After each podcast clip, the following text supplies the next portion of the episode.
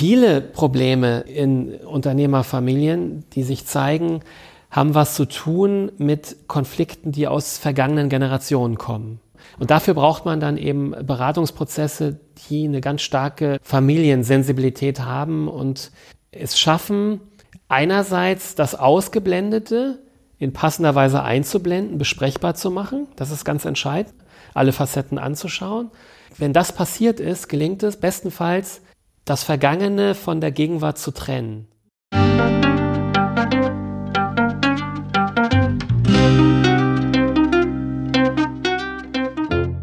Schön, dass du wieder reinhörst. Ich begrüße dich ganz herzlich bei Ich, wir alle, dem Podcast und Weggefährten mit Impulsen für Entwicklung. Wir bei Shortcuts laden interessante Personen ein, die uns zu den Themen Selbst, Team und Werteentwicklung inspirieren. Für mehr Informationen zum Podcast und zur aktuellen Folge schau vorbei unter www.ichwiralle.com. In den Shownotes deines Podcast-Players findest du außerdem zusätzliche Infos zum Gast, den Inhalten dieser Folge und zu Shortcuts. Ich bin Maike Schäbitz, Redakteurin und präsentiere dir heute ein Gespräch zwischen Birgit Permantier und unserem Gast Prof. Dr. Heiko Klewe. Er ist Inhaber des Stiftungslehrstuhls für Organisation und Entwicklung von Unternehmerfamilien am Wittener Institut für Familienunternehmen der Universität Witten-Herdecke. Aus seiner langjährigen Beratungserfahrung von Familienunternehmen beschreibt er ihre großen Potenziale und Kräfte und er erläutert genauso zentrale Probleme und Fallstricke und wie ihnen begegnet werden kann. Bevor das Gespräch beginnt, noch ein kurzer Hinweis zu unseren Angeboten. Auf ichwiralle.com/angebote findest du unsere aktuellen Workshops und Ausbildung zu den Themen Selbst, Team und Werteentwicklung. Und jetzt wünsche ich dir ganz viel Inspiration und Freude beim Hören. Audio ab.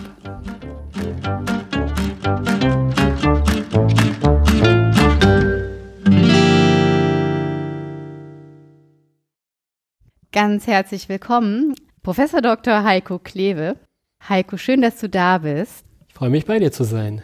Großartig. Ja, wir sind hier bei Ich, wir alle, unserem Podcast für Transformation und Veränderung. Und du bist Experte für Familienunternehmen am Wittner Institut für Familienunternehmen und hast dort den Stiftungslehrstuhl inne. Und außerdem bist du Sozialpädagoge, Soziologe, systemischer Berater, Aufsteller, Supervisor, Lehrsupervisor, Mediator. Das ist wahrscheinlich auch wirklich sehr, sehr hilfreich in dieser Funktion. Aber du hast ja gerade gesagt, da gibt es noch ein paar andere Qualifikationen, die on top kommen. Erzähl mal. Genau, vielleicht noch ein paar Aspekte so zum Stiftungslehrstuhl, den du erwähnt hast, an unserem Institut. Wir haben mehrere Lehrstühle. Ne? Wir haben auch klassische Richtung BWL orientierte Lehrstühle. Ein Lehrstuhl, der die Rechtswissenschaften in Bezug auf Familienunternehmen fokussiert. Und mein Lehrstuhl, der hat die Unternehmerfamilie im Blick. Der Titel des Lehrstuhls, der Name des Lehrstuhls ist Organisation und Entwicklung von Unternehmerfamilien. Das heißt, ich schaue auf die Familie hinter dem Familienunternehmen. Ja, und was vielleicht auch noch interessant sein könnte, weil es ja auch in dem Podcast bei euch grundsätzlich um die Frage von Transformation und Veränderung geht. Ich selber bin in der DDR aufgewachsen, bin in Mecklenburg geboren, also im kleinen Ort bei Schwerin und habe dort 16 Jahre gelebt in einer kleinen Handwerker-Unternehmerfamilie. Mein Großvater hat in den 20er Jahren zwei Firmen gegründet. Die hat er tatsächlich dann auch über die DDR-Zeit hin als private Firmen gehalten. Ja, das war eine Firma im Kfz-Bereich, eine Tankstelle.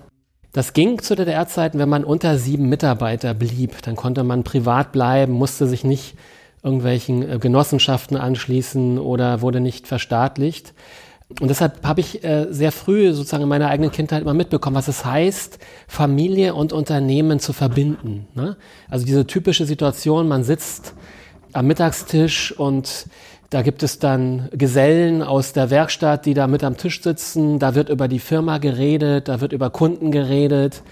Und die Grenze zwischen dem Geschäftlichen und dem Privaten ist fließend gewesen. Also konnte permanent überwunden werden von der einen oder der anderen Seite. Und das ist was ganz Typisches, was man in Unternehmerfamilien beobachten kann. Also diese durchlässigen Grenzen zwischen dem Unternehmerischen ja, und dem Privaten. Das habe ich in meiner eigenen Kindheit sozusagen sehr stark schon mitbekommen. Ja, du hast ja auch dieses Buch, also du hast mehrere Bücher geschrieben und hast dich ja jetzt diesem Thema voll verpflichtet, die Unternehmerfamilie, wie Wachstum, Sozialisation und Beratung gelingen. Und jetzt hast mhm. du deine eigenen biografischen Notizen noch dazu gebracht mhm. oder deinen eigenen biografischen Lebensfaden. Und ich frage mich jetzt mal, wie ist das denn gewesen? Also hast du dich als Jugendlicher oder als Junge auch schon gefragt, ist dir aufgefallen, dass das was Besonderes war, wo du aufgewachsen bist? Ja, in meiner Kindheit bin ich ja sozusagen in einem sogenannten realsozialistischen Milieu aufgewachsen. Ne? Also eine DDR, die äh, von sozialistischen Ideen geprägt war, war ja mein Umfeld, war ja mein Kontext in der Schule. Zum Beispiel ähm, im Staatsbürgerkundeunterricht lernten wir Karl Marx und Friedrich Engels und so weiter, ja.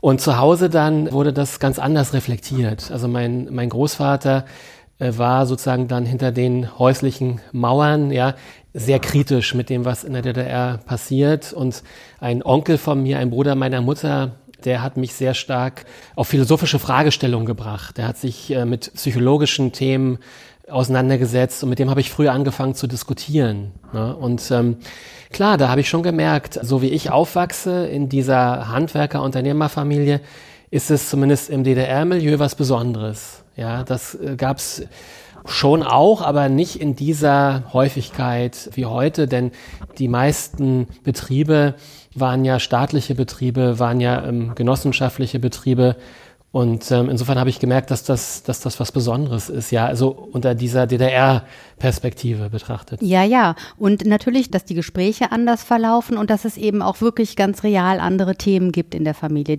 Was du ja sehr schön im Buch skizzierst, diese Überschneidung der mhm. systemischen Regeln der verschiedenen mhm. Systeme. Hast du das da auch schon gespürt?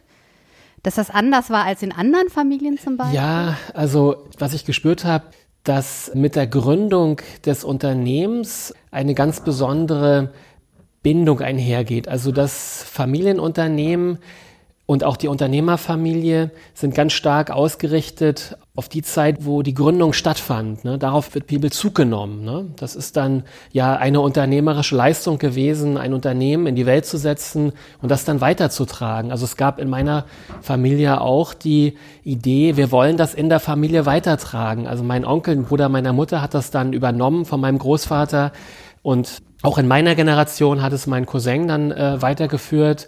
Also das ist diese Besonderheit. In der Familie wird das Unternehmerische dann fortgeführt und das ist ja etwas, was ganz stark dann über Generationen hinweg Unternehmen und Familie bindet. Das ist ja auch sehr faszinierend. Ich habe das gerade noch mal ein bisschen recherchiert und es gibt ja in Deutschland Unternehmen, die schon im 15. Jahrhundert mhm. gegründet wurden. Das älteste heißt Coating und wird jetzt in der 17. Mhm. Generation geführt. Ja. Und es gibt schon auch viele Unternehmen, auch bekannte Unternehmen, mhm. die sehr alt sind. Also mhm. Faber-Castell ist zum Beispiel so eins, Villeroy und Boch. Mhm.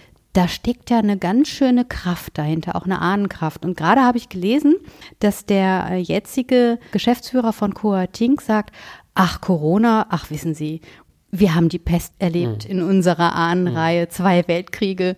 Hallo? Also da ist sozusagen eine unglaubliche Kraft da und ein Vertrauen, dass wir mhm. das schon irgendwie hinbekommen. Ne? Genau.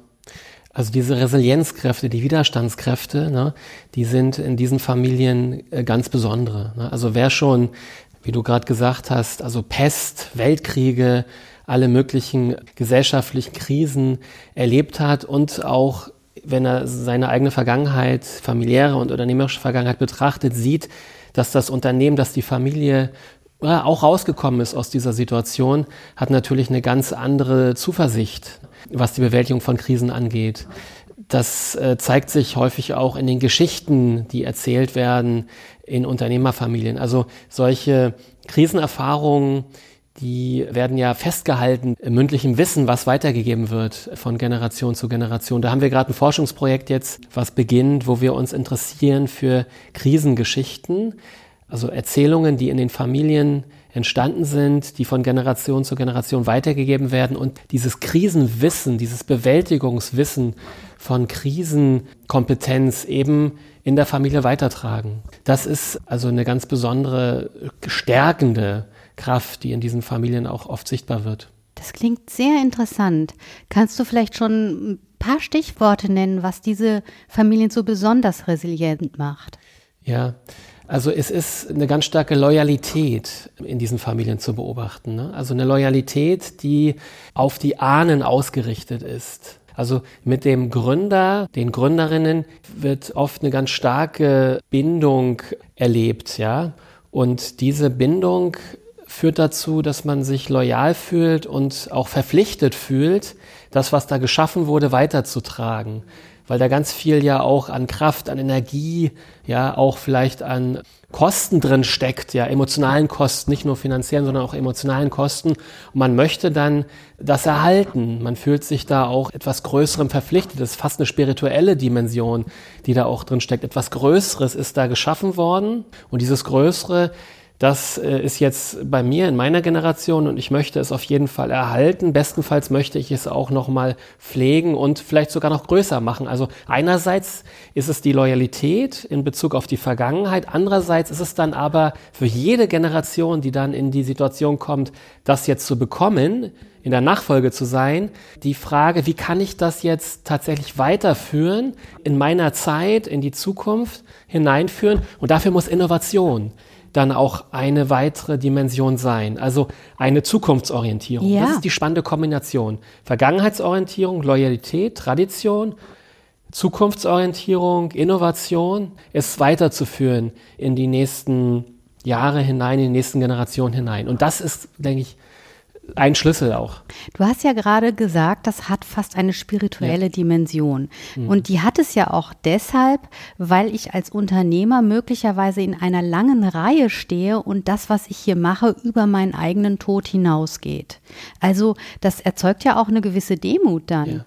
Genau, das erzeugt eine große Demut und eine große Dankbarkeit und eben auch dieses Gefühl von, ich möchte das nachhaltig auch weiterführen. Ich fühle mich als Treuhänder dieses Unternehmens, was ich jetzt hier bekommen habe von meinen Ahnen, ja. Und das gehört mir gar nicht. Ich kann damit jetzt nicht machen, was ich will. Genau. Sondern ich pflege und behüte es, damit auch meine Nachkommen noch was davon haben und auch die Mitarbeiter und die Gesellschaft und alle die, die äh, sozusagen letztlich mit dem Unternehmen auch in irgendeiner Weise verbunden sind und davon profitieren. Mhm. Ja? ja? also eine besondere Verpflichtung. Da gehen wir mhm. gleich bestimmt noch ja. ein bisschen tiefer drauf ein. Zur Rahmung dieses Themas. Man könnte ja jetzt, wenn man sich damit gar nicht auskennt, denken, ach, Familienunternehmen, das ist doch gar nicht so bedeutsam. Aber es ist so, dass 90 Prozent aller Unternehmen in Deutschland Familienunternehmen sind. Und ich habe das gerade einem Beraterkollegen erzählt, der wirklich tief drin ist in der Unternehmensberatung. Und der meinte, ach, das hätte ich ja nicht gedacht. Mhm.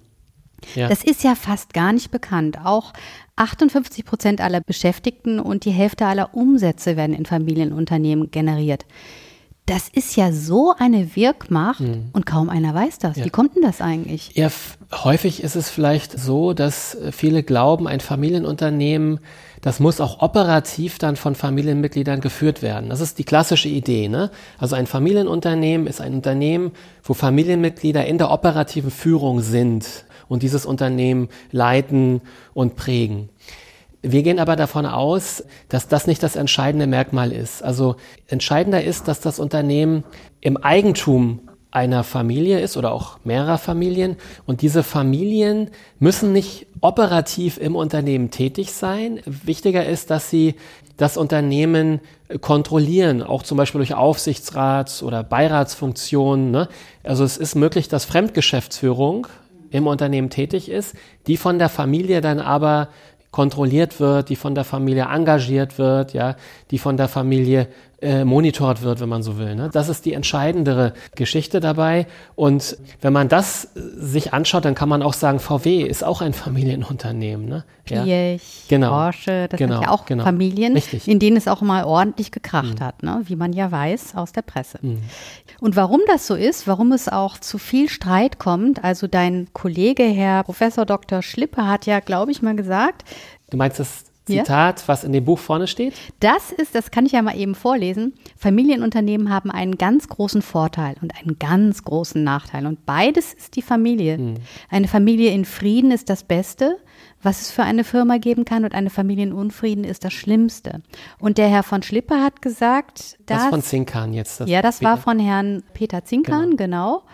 Und Herr von Schlipper hat gesagt, er hätte 20 Jahre Erfahrung schon als Familientherapeut gehabt und die schlimmsten emotionalen Verwerfungen hat er dann eben in mhm. Unternehmerfamilien ja. erlebt. Und jetzt haben wir ja vorhin schon die vielen Vorteile aufgegriffen.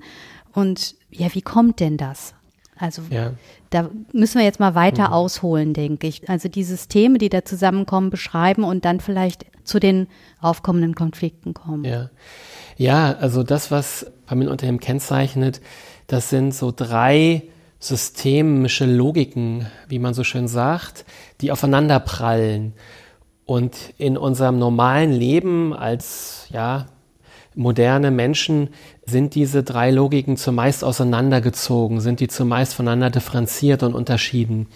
Das ist einmal die Familienlogik. Ich bin Mitglied einer Familie und fühle mich verbunden emotional mit meinen Verwandten, mit meinen Eltern, meinen Kindern, meiner Partnerin. Und auf der anderen Seite ist das die Mitgliedschaft in einem Unternehmen. Da geht es um bestimmte Rollen, die auszufüllen sind, bestimmte Funktionen. Es ist eher eine sachliche, leistungsbezogene Dimension, die da eine Rolle spielt. Ja, ich arbeite und bekomme dafür Geld. Ich kann kündigen. Ja, ich kann mir ein neues Unternehmen suchen.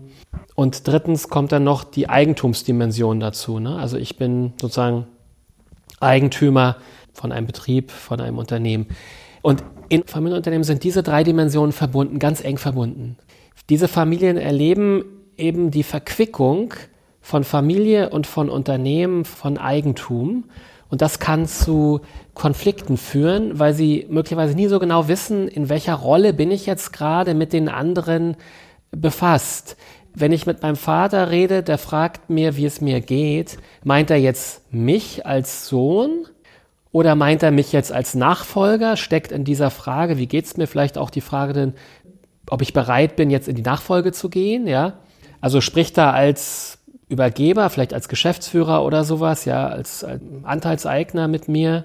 Und äh, wie verstehe ich ihn jetzt? Verstehe ich ihn als ja, Geschäftsführer des Unternehmens oder verstehe ich ihn als Vater? Und da kann es verschiedenste Vermischungen geben, Missverständnisse geben auf der Basis dieser unterschiedlichen Rollen, die die Menschen miteinander erleben in Familienunternehmen, Unternehmerfamilien. Ja, und dann werden die auch womöglich auch noch, also diese Konflikte vor den Mitarbeitern ausgetragen. Da fällt mir jetzt gerade so ein Fall ein, wo das dann auch wirklich zu ganz, ganz schlimmen hm. Konflikten geführt hat und die Mitarbeiter ja auch gar nicht wussten, wie sie damit umgehen sollen oder ja. bloß nicht einmischen. Das genau. weitet sich ja dann genau. auch direkt sehr stark aus. Ja, wenn also vor Mitarbeitern, sag ich mal, familiäre Themen besprochen werden oder wenn die Familienthemen so unpassend in irgendwelchen unternehmerischen Kontexten ausgetragen werden, ja, dann ist das natürlich ganz problematisch für die Mitarbeiter. Oder Nachfolgesituation kann das auch häufig passieren, dass die Frage ist, wie kommt jetzt eigentlich der Nachfolger gut in seine Position rein, ja? Und dafür muss natürlich auch der Übergeber, die Übergeberin ähm, den Mitarbeitern signalisieren, ich bin bereit, jetzt zurückzugehen und der Nachfolger, die Nachfolgerin hat all mein Vertrauen und ist jetzt die Person, die von euch anzusprechen ist. Ne? Geht jetzt in diese Kraft und Kompetenz rein. Mhm. Ne?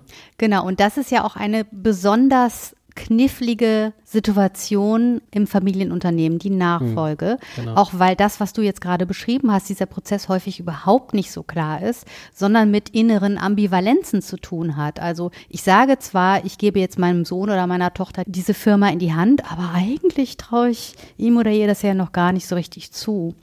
Und das ist ja so ein klassisches Bild, der Patriarch, der einfach festhält am Unternehmen. Hm. Ja, was ja. sind deine Erfahrungen damit?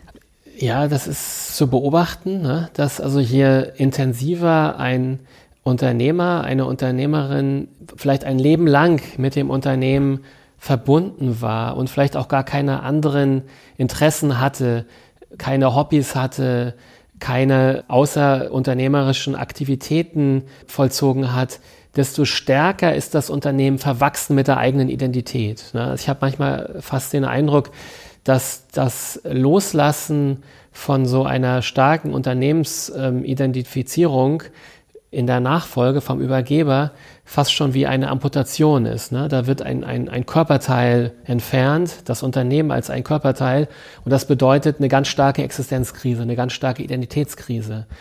Das heißt, bei den Übergebern ist ganz viel psychologische Arbeit zu leisten. Ne? Also, dass sie loslassen lernen vom Unternehmen und sich auch anderen ähm, Lebensthemen zuwenden.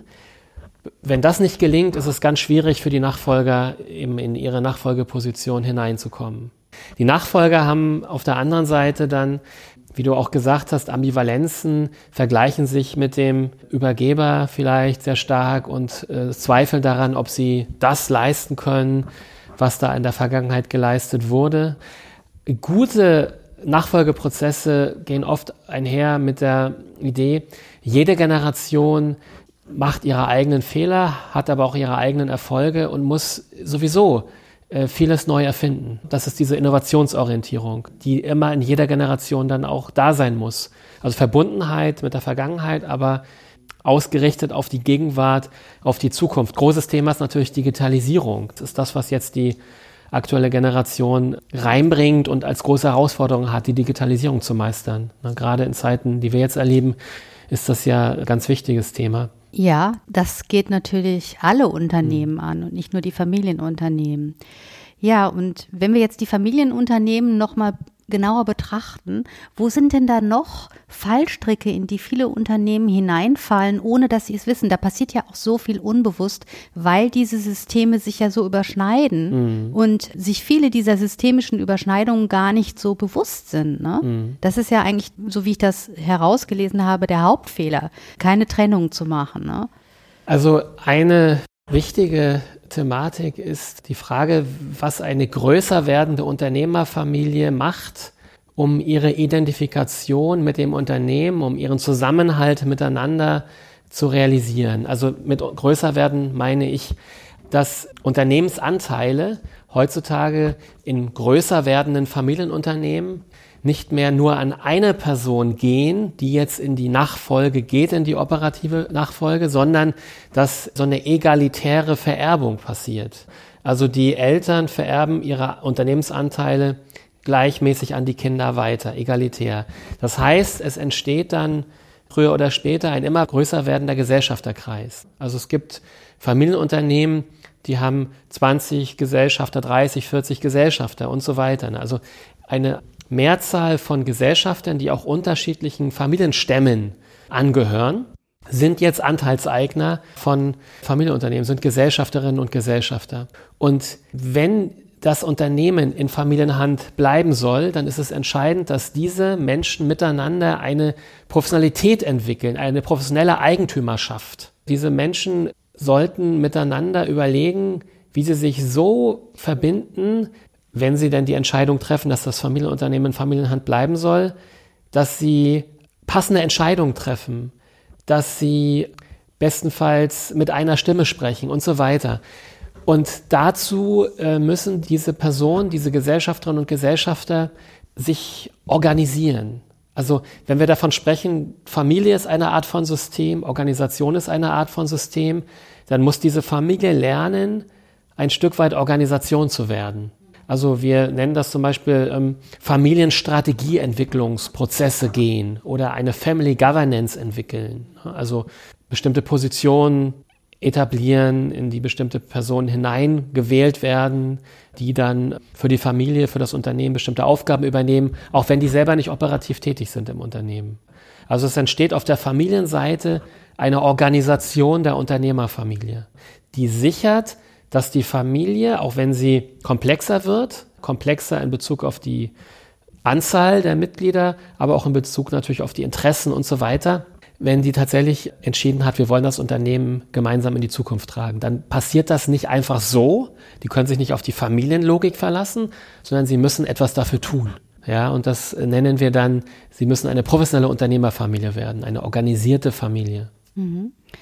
Ja, die Familie, das hatten wir im Vorgespräch schon gesagt, Familie und Familienunternehmen lassen Berater dann ja eigentlich an ihre allerheiligsten Heiligtümer mhm. heran. Mhm. Denn wer dort Porzellan zerschlägt, der macht was wirklich ganz, ganz Wichtiges da auch kaputt. Also du bist ja selbst Soziologe, Mediator und Aufsteller. Was muss man denn eigentlich wirklich beachten als Berater, um da einen guten Job zu machen, auch in so einem Fall? Mhm. Ja, man sollte eben von diesen beiden unterschiedlichen Dimensionen, die diese Unternehmen und diese Familien prägen, etwas verstehen. Man sollte etwas von Familien wissen. Wie, in Anführungszeichen, funktionieren Familien? Was ist der Kit, der Familien zusammenhält? Was sind die, in Anführungszeichen, Ordnungen der Liebe in Familien? Ne? Also wie werden die sozialen Beziehungen geprägt in Familien? Was ist förderlich, was ist hinderlich? Das ist die eine Dimension. Auf der anderen Seite sollte man natürlich was von Unternehmen verstehen, von Organisationen verstehen, wie die ticken und äh, was da das Zentrale ist. Ja, denn gut funktionierende Unternehmerfamilien schwappen eben hin und her zwischen der Familienlogik und der Organisations-Unternehmenslogik. Und dieses Hin und Her schwappen, das bedeutet auch immer wieder Kontextmarkierungen zu machen, also sensibel sein für das Verlassen von Kontexten. Woran erkenne ich das? Wo bin ich gerade? Das dann auch ansprechen ist eine ganz entscheidende Kompetenz. Also etwas ansprechen, was vielleicht im Verborgenen eher wirkt, wo, wo alle das Gefühl haben, hm, da ist irgendwas, aber keiner kann das zur Sprache bringen. Und ein Berater äh, sollte eine Sensibilität haben für verborgene Themen und sich auch trauen, die dann aufs, auf den Tisch zu packen, anfassbar zu machen, um die zu bearbeiten. Erzähl doch mal bitte so ein Beispiel eines solchen verborgenen Themas, worauf ein Berater da kommen kann. Ein verborgenes Thema ist ja meistens gar nicht so verborgen. Mhm. Also alle wissen, dass das da ist, ja meistens der Elefant im Raum, nur keiner wagt darüber zu reden. Kannst du mal so ein Beispiel erzählen, wo du als Berater sowas angesprochen hast und das eine vielleicht gute Wirkung hatte? Ja, also Ganz spontan fällt mir ein Beispiel ein, wo es im Nachfolgeprozess um die Frage des Loslassens ging beim Übergebenden und alle haben gesagt, ja, der kann nicht loslassen, der mischt immer noch mit und irgendwas ist da, keiner hat es ausgesprochen, ja, und irgendwann kam es zur Sprache, nachdem ich das so ein bisschen angestachelt hatte. Letztlich ging es um seine Altersabsicherung, die völlig ungeklärt war. Also er hatte für sich keine Vorsorge getroffen und hatte die Angst, wenn er jetzt rausgeht, dann ist dieses Thema völlig ungeklärt und äh, möchte seinen Kindern auch nicht auf der Tasche liegen, ja, hat sich auch nicht getraut, sozusagen das so als Erwartung zu äußern. Aber dann, nachdem das auf dem Tisch war, konnte darüber geredet werden und es wurde klar, wenn das Thema geklärt ist und da eine Vereinbarung getroffen wird, dann kann er sich auch zurückziehen und den Jungen überlassen, das Unternehmen weiterzuführen. Interessant, das Thema Geld. Das Thema Geld. Ja, ja, also Geld ist ja sowieso erstaunlicherweise ein überall ein stark tabuisiertes Thema, aber in Unternehmerfamilien noch mehr. Wer hätte das gedacht? Ja. Ja, also. Ja, ja, genau. mhm. Gerade in mehrgenerationalen alten Familienunternehmen, Unternehmerfamilien wird ja nicht nur das Eigentum vererbt, die Eigentumsanteile vererbt, sondern häufig auch Vermögen, wobei das Vermögen gebunden ist, ganz häufig im Unternehmen, das ist kein frei verfügbares Vermögen, aber es ist Vermögen da und natürlich haben auch Mitglieder der Familie Möglichkeiten, wenn sie jetzt ein Haus bauen wollen oder was, da ranzukommen, ja. Und dieses Vermögen hat eine Wirkung. Ne? Also muss ich das so vorstellen, normalerweise ist es so, wir arbeiten und dann bekommen wir etwas für unsere Arbeit. Wir können vielleicht auch Vermögen aufbauen, ja, durch unsere Hände Arbeit. Und dann sind wir stolz und äh, können das auch genießen und fühlen uns vielleicht gut damit. Bei Unternehmerfamilien ist es manchmal anders. Da wird Vermögen vererbt. Also junge Menschen, Kinder, junge Menschen bekommen plötzlich ähm, ein Vermögen und haben das Gefühl, womit habe ich das dann eigentlich verdient? Haben die Frage, womit habe ich das eigentlich verdient? Ich habe ja noch gar nichts getan dafür. Also leistungsloses Vermögen. Ja, und das führt nicht selten zum schlechten Gewissen. Das führt zu Gefühlen von Verantwortung. Dafür, also das ist sogar ganz spannend und natürlich auch was sehr Positives, also das Gefühl, verantwortlich zu sein, jetzt für den Erhalt dieses Vermögens, aber auch für die Mitarbeiter, aber vielleicht auch für soziale Belange in der Gesellschaft. Ich habe eine besondere Situation, ich habe hier Vermögen geerbt und jetzt versuche ich der Gesellschaft etwas zu geben davon. Jetzt versuche ich mich sozial zu engagieren. Ja, das hat mich sehr fasziniert. Ich habe ja erzählt, ich bin in der DDR aufgewachsen und äh, Marxismus und so weiter war in meiner Kindheit das, was in der Schule das Prägende war. Und äh, zum Beispiel Bertolt Brecht, der gute Mensch von Seezorn. Ich weiß nicht, ob du das Buch kennst. Das kenne ich nicht. Mehr. Da geht es um die Frage, wie wird eigentlich ein Mensch, der ein Unternehmen, ein, ein Geschäft aufmacht, von seinem neuen Kontext geprägt.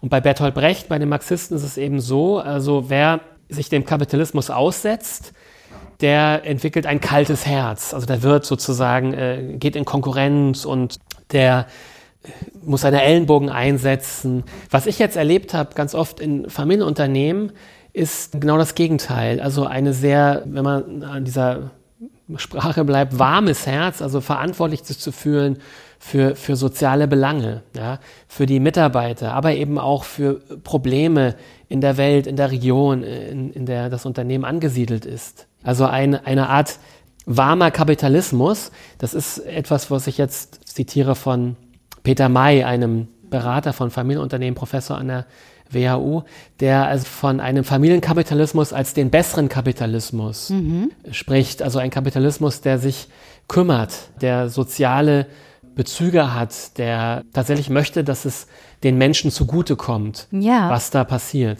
Das glaube ich auch und meine Erfahrung bestätigt das. Also die Familienunternehmer, die ich kenne, wenn sie Vermögen haben, dann sind sie oft sehr großzügig mhm. damit und äh, unterstützen die unglaublichsten Projekte. Und das ist natürlich schön, aber es hat ja auch eine andere Seite, diese Gutsherrenmentalität. Also da ist sehr, sehr viel Vermögen in all diesen Familienunternehmen, auch deutschlandweit, ne, wenn man an diese 90 Prozent denkt aber es bleibt halt ihnen überlassen, was sie damit machen. Ja. ja, es bleibt ihnen überlassen, aber man darf nicht unterschätzen, dass das moralische Gewissen in diesen Familien sehr stark triggert. Dass das dazu führt, dass ähm, in der Regel ein großes Engagement gezeigt wird. Den eigenen Mitarbeitern gegenüber, aber auch wie ich schon gesagt habe, sozialen Dimensionen der Gesellschaft gegenüber. Das ist wirklich das, was ich beobachte. Also unabhängig von, von Steuern, die natürlich auch bezahlt werden. Ne? Also diejenigen, die viel, viel Geld haben, zahlen natürlich auch mehr Steuern. Ne? Und das sind ja andere Unternehmen, die Steuern sparen und hier, hier keine Steuern zahlen. Ne? Ja, Bei Familienunternehmen ist es nicht so. Die zahlen natürlich äh, ihre Steuern. Ja. Aber unabhängig davon beobachte ich eben eine ganz starke Haltung des Gebens. Das ist schon interessant, finde ich. Ja, da sind wir ja auch bei der Frage, diese Transgenerationalität beschäftigt ja sehr viele Familienunternehmen und wir sind ja jetzt in einer sehr, sehr speziellen Zeit. Wir haben die Corona-Krise, danach kommt wahrscheinlich eine große Wirtschaftskrise, dann kommt die Klimakrise, die ja jetzt auch schon da ist, die natürlich erhebliche Folgen überhaupt für das Leben auf der Erde hat. Mhm. Wie wird das denn eigentlich diskutiert in solchen Kreisen. Es wird sehr, sehr stark diskutiert. Also viele Familienunternehmen, mit denen wir zu tun haben in Witten, haben eine zweifache Nachhaltigkeitsorientierung. Also die eine, eine klassische Nachhaltigkeitsorientierung aus der Familienunternehmerperspektive kommt, das Unternehmen zu erhalten für die nachfolgenden Generationen. Ne? Das wird auch manchmal als Enkelfähigkeit bezeichnet. Genau. Ne? Also die Unternehmen enkelfähig zu machen, sodass es weiter gehen kann. Und das dient natürlich den Mitarbeitern, ne? genauso wie der Familie, genauso wie den Kunden. Ne? Also allen Stakeholdern dient das und die haben was davon. Die andere Nachhaltigkeitsperspektive ist die ökologische. Diese Familienunternehmen haben eine starke Wertorientierung. Die haben sie auch deshalb, weil die Familie, auch die Familie, die nicht im Unternehmen tätig ist, ja auch gesellschaftliche Fragestellungen reinträgt. Also welche Familie kann sich mit einem Unternehmen identifizieren? Ein Unternehmen, das also ökologische Perspektiven einschlägt und soziale Perspektiven einschlägt, hat natürlich eine viel höhere Identifikationskraft in der Familie, wenn solche Werte in der Familie sozusagen auch gelebt werden und geprägt werden. Also wir in Witten haben tatsächlich ganz stark mit solchen Unternehmen zu tun, die alle möglichen mh, hm, Innovationen in Sachen Ökologie, in Sachen ähm, grünes Unternehmertum, sage ich jetzt mal, auch forcieren. Mhm. Weil letztlich muss es darum gehen. Ne? Also Klimaneutralität und alle möglichen Geschichten kann ich jetzt da erwähnen, um die es letztlich geht. Ja, und trotzdem stehen die Unternehmer ja häufig nicht in so einem guten Ruf da. Mhm. Das ist ja auch eigentlich seltsam. Wo kommt denn das eigentlich her? Wenn wir als Berater doch auch wahrnehmen, dass da viel passiert und dass die sich sehr bemühen, dass sich was verändert. Ja, das hat vielleicht was zu tun mit einer gewissen ja, also mit bestimmten Ideologien, die natürlich auch äh, uns über Jahrzehnte geprägt haben. Also der Kapitalismus ist was Schlechtes. Der Unternehmer, die Unternehmerin ist ja die zentrale Figur des Kapitalismus. Ne? Etwas zu tun, etwas Riskantes zu tun und die Resonanz der Welt abzuklopfen. Ist das, was ich jetzt hier tue, etwas, was Erfolg hat, wo ich Kunden finde, Käufer finde und so weiter. Und wenn, ja, dann bringt das natürlich auch äh, Erfolg, dann bringt das auch, auch Geld. Das ist ja die Frage, ist ja die Wette, die ein Unternehmer sozusagen eingeht. Ne? Er tut was und hofft, dass das dann auch Erfolg bringt. Aber es kann genauso scheitern und das bedeutet dann die Verantwortung dafür eben zu tragen. Erfolg trage ich die Verantwortung, aber ich trage die Verantwortung auch äh, bei Misserfolg. Und wir sind sehr stark doch ähm, in Deutschland, in Europa, vielleicht auch weltweit immer noch von sozialistischen Ideologien äh, geprägt. Daher kommt, glaube ich, einiges.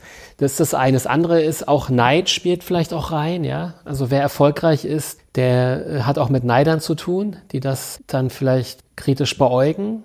Ist das ein Grund, warum die sich scheinbar so abschotten, diese Unternehmerfamilien? Ja, das ist sicherlich ein Grund. Also man kann es ja auch beobachten, äh, dass es auch Entführungen gibt, immer gab, erfolgreiche Unternehmer, die dann auch entführt wurden und äh, dann wurde Geld erpresst und so weiter. Klar, das hat was damit zu tun. Mhm. Okay. Ich würde ganz gerne noch mal auf so ein paar Konflikte eingehen, die es dann auch geben kann. Also da, wo Unternehmen dann auch scheitern oder auch äh, dann doch in die Presse kommen, ne? durch eigene Verfehlungen und häufig auch deshalb, weil sie ihre Familienkonflikte nicht wirklich selbst befrieden können. Also beispielsweise, ich habe mal geschaut, die Oetker-Familie zum Beispiel, die ja auch eine Nachfolgethematik hatte. Da gab es Kinder aus drei verschiedenen Ehen, die dann miteinander gestritten haben. Was können denn Unternehmer tun, um solche Sachen zu vermeiden? Also hier wäre ja fast noch eine Paarberatung angemessen gewesen ja, bei ja. drei Ehen. Das ist ja dann wahrscheinlich noch wichtiger als bei uns Normalos sozusagen. Die Partnerwahl ist ja noch entscheidender dann. Genau. Also Partnerwahl ist ein großes Thema, klar. Welche Partnerin, welcher Partner passt äh, zur Familie, passt zu dieser Verantwortung, die mit der Mitgliedschaft zu einer Unternehmerfamilie einhergeht. Ne? Also wir haben tatsächlich, äh, wenn wir Partnerwahl in Unternehmerfamilien anschauen, ganz andere Dimensionen, die da eine Rolle spielen. Ne? Wir gehen in der Regel von Liebesheirat aus, ne? also eine Partnerschaft äh, geht einher mit Verliebtheit und so weiter. Hier spielen andere Dimensionen noch rein. Da ist äh, noch viel mehr zu berücksichtigen. Das ist fast schon vormodern was da dann noch mit reinspielt an äh, Überlegungen, die zu beachten sind. Aber du fragst, was, wie Unternehmer das vermeiden können, Unternehmerfamilien das vermeiden können. Ich glaube, es ist nicht vermeidbar. Das Leben lässt sich nur begrenzt planen, ja. Wir haben es mit Systemdynamiken zu tun, die man nicht kontrollieren kann, sondern letztlich kommt es darauf an, wenn ein Problem aufgetreten ist, das in einer verantwortlichen Weise anzugehen und bestenfalls alle Interessen, alle Bedürfnisse, die da eine Rolle spielen, zu beachten. Viele Probleme in Unternehmerfamilien, die sich zeigen, haben was zu tun mit Konflikten, die aus vergangenen Generationen kommen. Und wie es in der Vergangenheit, ich würde fast sagen, häufiger war, als es heute der Fall ist, vieles wurde dann eben verschwiegen. Es wurde nicht drüber geredet. Sagst du mal ein Beispiel? Im Verborgenen Hat, gelassen. Ja, also ja? ich denke mir, die Nazi-Vergangenheit in Deutschland genau. ist wahrscheinlich Die Nazi-Vergangenheit ist, ist, könnte ein Thema sein in Deutschland, aber auch nicht ehrliche Kinder, also alle möglichen Themen waren moralisch so geladen, dass es eher vermieden wurde, darüber zu reden. Und das wissen wir aus der Familiendynamik, das wissen wir aus der Aufstellungsarbeit. Wenn wir etwas verdrängen, wenn wir etwas unter den Tisch kehren, ist, ist aber da. Ja? Und viele wissen davon, dass da was ist, aber keiner redet drüber. dann entwickelt das eine destruktive Dynamik und es kommt dann in späteren Zeiten wieder zum Vorschein. Häufig mit einer sehr hässlichen Fratze kommt es dann wieder auf den Tisch, ja, und äh, greift uns an, sage ich mal, und wir können es nicht mehr vom Tisch schieben, sondern wir müssen uns mit dem Thema auseinandersetzen. Und dafür braucht man dann eben Beratungsprozesse, die eine ganz starke äh, Familiensensibilität haben und es schaffen, einerseits das Ausgeblendete in passender Weise einzublenden, besprechbar zu machen. Das ist ganz entscheidend, es besprechbar zu machen, darüber zu reden, ja, alle Facetten anzuschauen. Wenn das passiert ist, gelingt es bestenfalls, das Vergangene von der Gegenwart zu trennen. Ne, das Vermischte, also die Vergangenheit hat sich mit der Gegenwart vermischt, das zu trennen und es wieder in die Vergangenheit zurück zu mhm. geben, ja, wo es hingehört. Das gelingt aber erst dann, wenn es besprochen also, wurde. Dass die unbewusste Projektion irgendwie zurückgenommen wird und in der Vergangenheit platziert ja, wird. Ja, dass das, was in der Vergangenheit nicht in passender Weise besprochen werden konnte, jetzt in der Gegenwart besprochen wird. Und wenn das in der Gegenwart besprochen wird, sozusagen so wie es auch den Bedürfnissen entspricht, dann kann es auch gelassen werden, dann kann es wieder in die Vergangenheit zurück geschickt werden, sage ich mal, und die Gegenwart ist befreit, die Zukunft bestenfalls auch von diesen Einfärbungen durch die Vergangenheit. Da spielt ja auch Heilung und Versöhnung und Vergebung eine Rolle. Ja, mit Sicherheit spielt das rein. Also anerkennen, was ist, ja, ist ein ganz wichtiger Aspekt und die Demut dann auch etwas vielleicht auch stehen zu lassen, etwas dann auch nicht selber äh, vielleicht auch lösen zu können, auch manche Dinge sind, wie sie sind. Die, die gilt es anzuschauen, die gilt es zu betrauern, ne? auch die ganzen Gefühle, die dann da reinschwappen, zuzulassen, aber das ist dann auch liegen zu lassen, weil was ganz Entscheidendes möchte ich an dieser Stelle auch noch sagen, was häufig in Familienunternehmen, Unternehmerfamilien destruktiv wirkt, ist eine ganz starke vertikale äh, Loyalität, also eine ganz starke Loyalität in die Vergangenheit hinein. Also ich fühle mich verpflichtet, in meinem Stamm beispielsweise mit meinen Ahnen fühle ich mich verbunden und ein anderer Stamm, vielleicht der da auch am Unternehmen beteiligt ist, hat irgendwie mal einen Konflikt gehabt mit mir. Und dieser Konflikt kommt von Großeltern, ja. Und ich fühle mich jetzt verpflichtet, diesen Konflikt weiterzuführen und den mit meinen Cousins, Cousinen auszutragen. Aber der kommt ganz woanders her. Und das ist ja eigentlich auch das Narrativ, was in der Familie steht, oder? Genau. Was, was tiefer geht, was feiner ist, energetischer. Ja. Wichtig ist jetzt, diesen Konflikt anzuschauen und bestenfalls dann auch so anzuschauen, dass er verabschiedet werden kann, um in eine horizontale Loyalität zu kommen. Also in meiner Gegenwart lebenden Gesellschaftern meines Unternehmens in eine Loyalität zu kommen, weil wir gemeinsam das Unternehmen tragen wollen.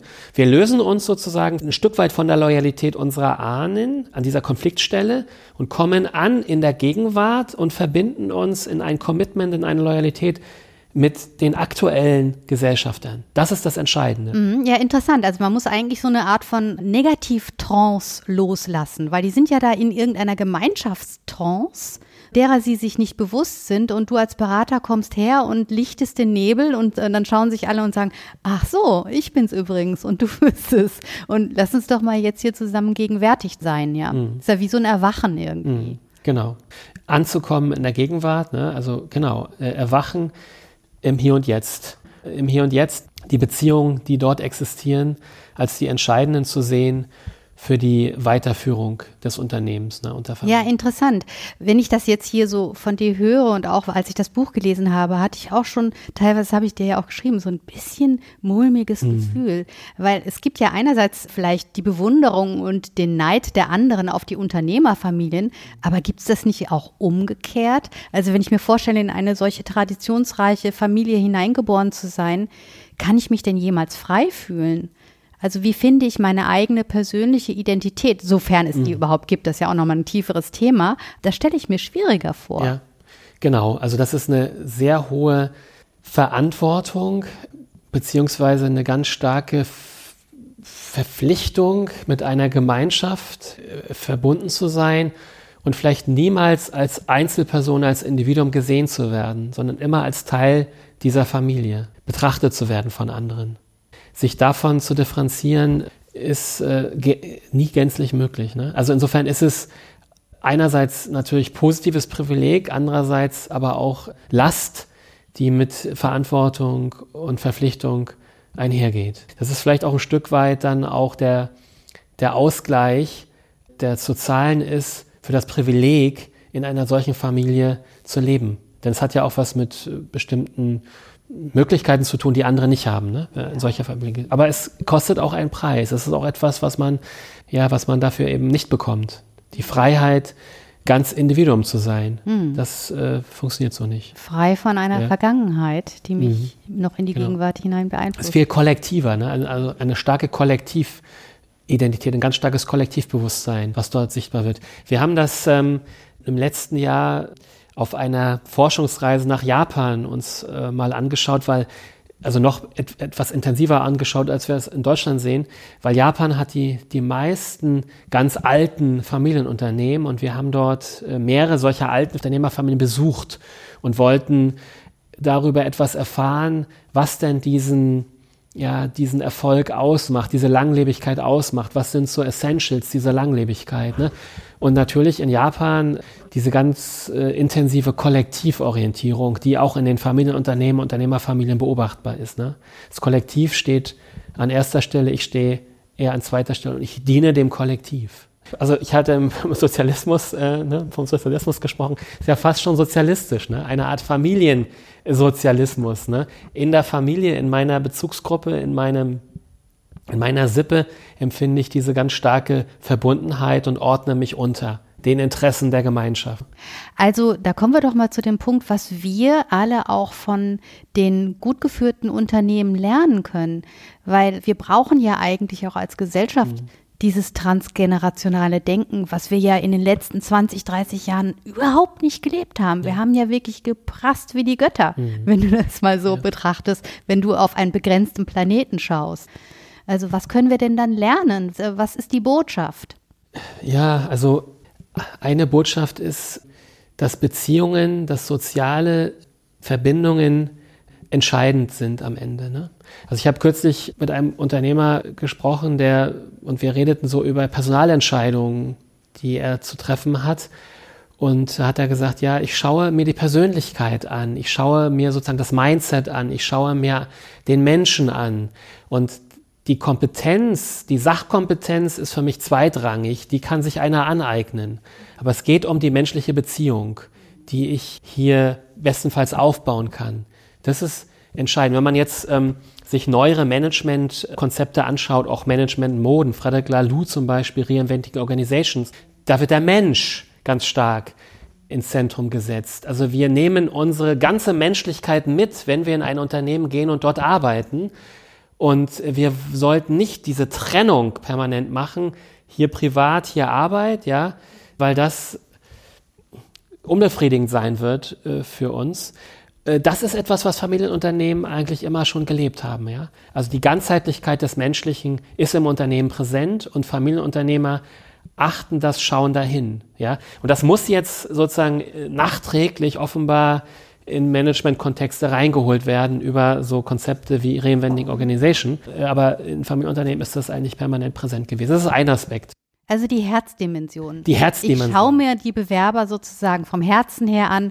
Passt der zu mir? Passt der zu uns? Passt der zu unserer Familie, unserer langen Tradition oder zu unseren Werten? Genau. Die entscheiden das also gar nicht unbedingt nach den Lebensläufen. Nein, es wird ganz stark werteorientiert geschaut, werteorientiert entschieden, genau. Das ist ein wichtiger Aspekt. Das andere haben wir schon angesprochen, ne? diese Nachhaltigkeitsperspektive. Ich schaue über mein begrenztes Leben hinaus.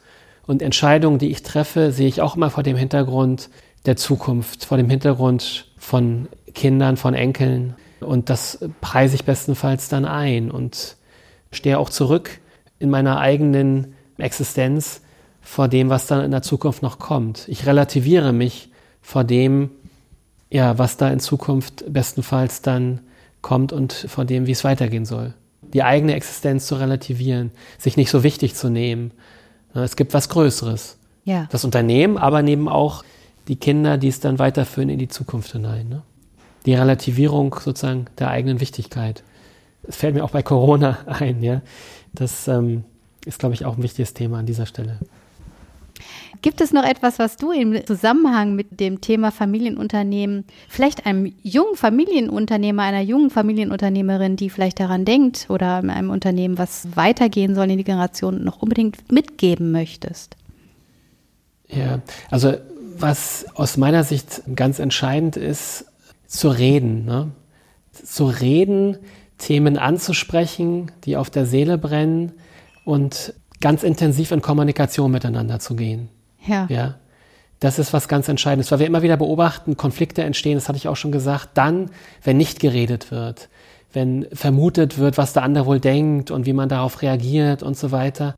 Sensibel wahrnehmen, was passiert und es zur Sprache bringen und sich dem aussetzen, auch wenn es vielleicht Angst macht und wenn es vielleicht auch mal wehtut.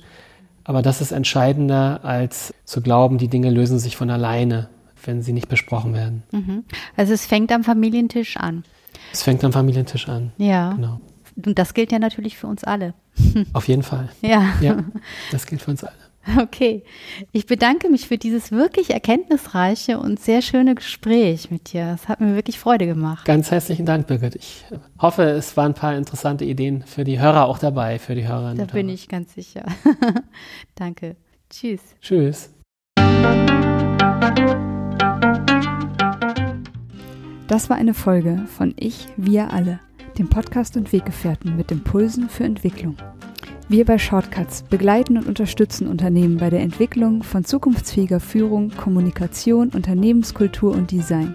Mehr Infos zu unseren Angeboten, zum Podcast und der aktuellen Folge findest du unter www.ichwiralle.com. Wir freuen uns über dein Feedback zur Folge und deine Bewertung des Podcasts bei iTunes. Bitte stell uns gerne Fragen zum Podcast und mach Vorschläge für Themen und Interviewpartner, die dich interessieren würden. Und zu guter Letzt, schau gerne bei uns in Berlin-Kreuzberg vorbei. Wir lieben Besuch.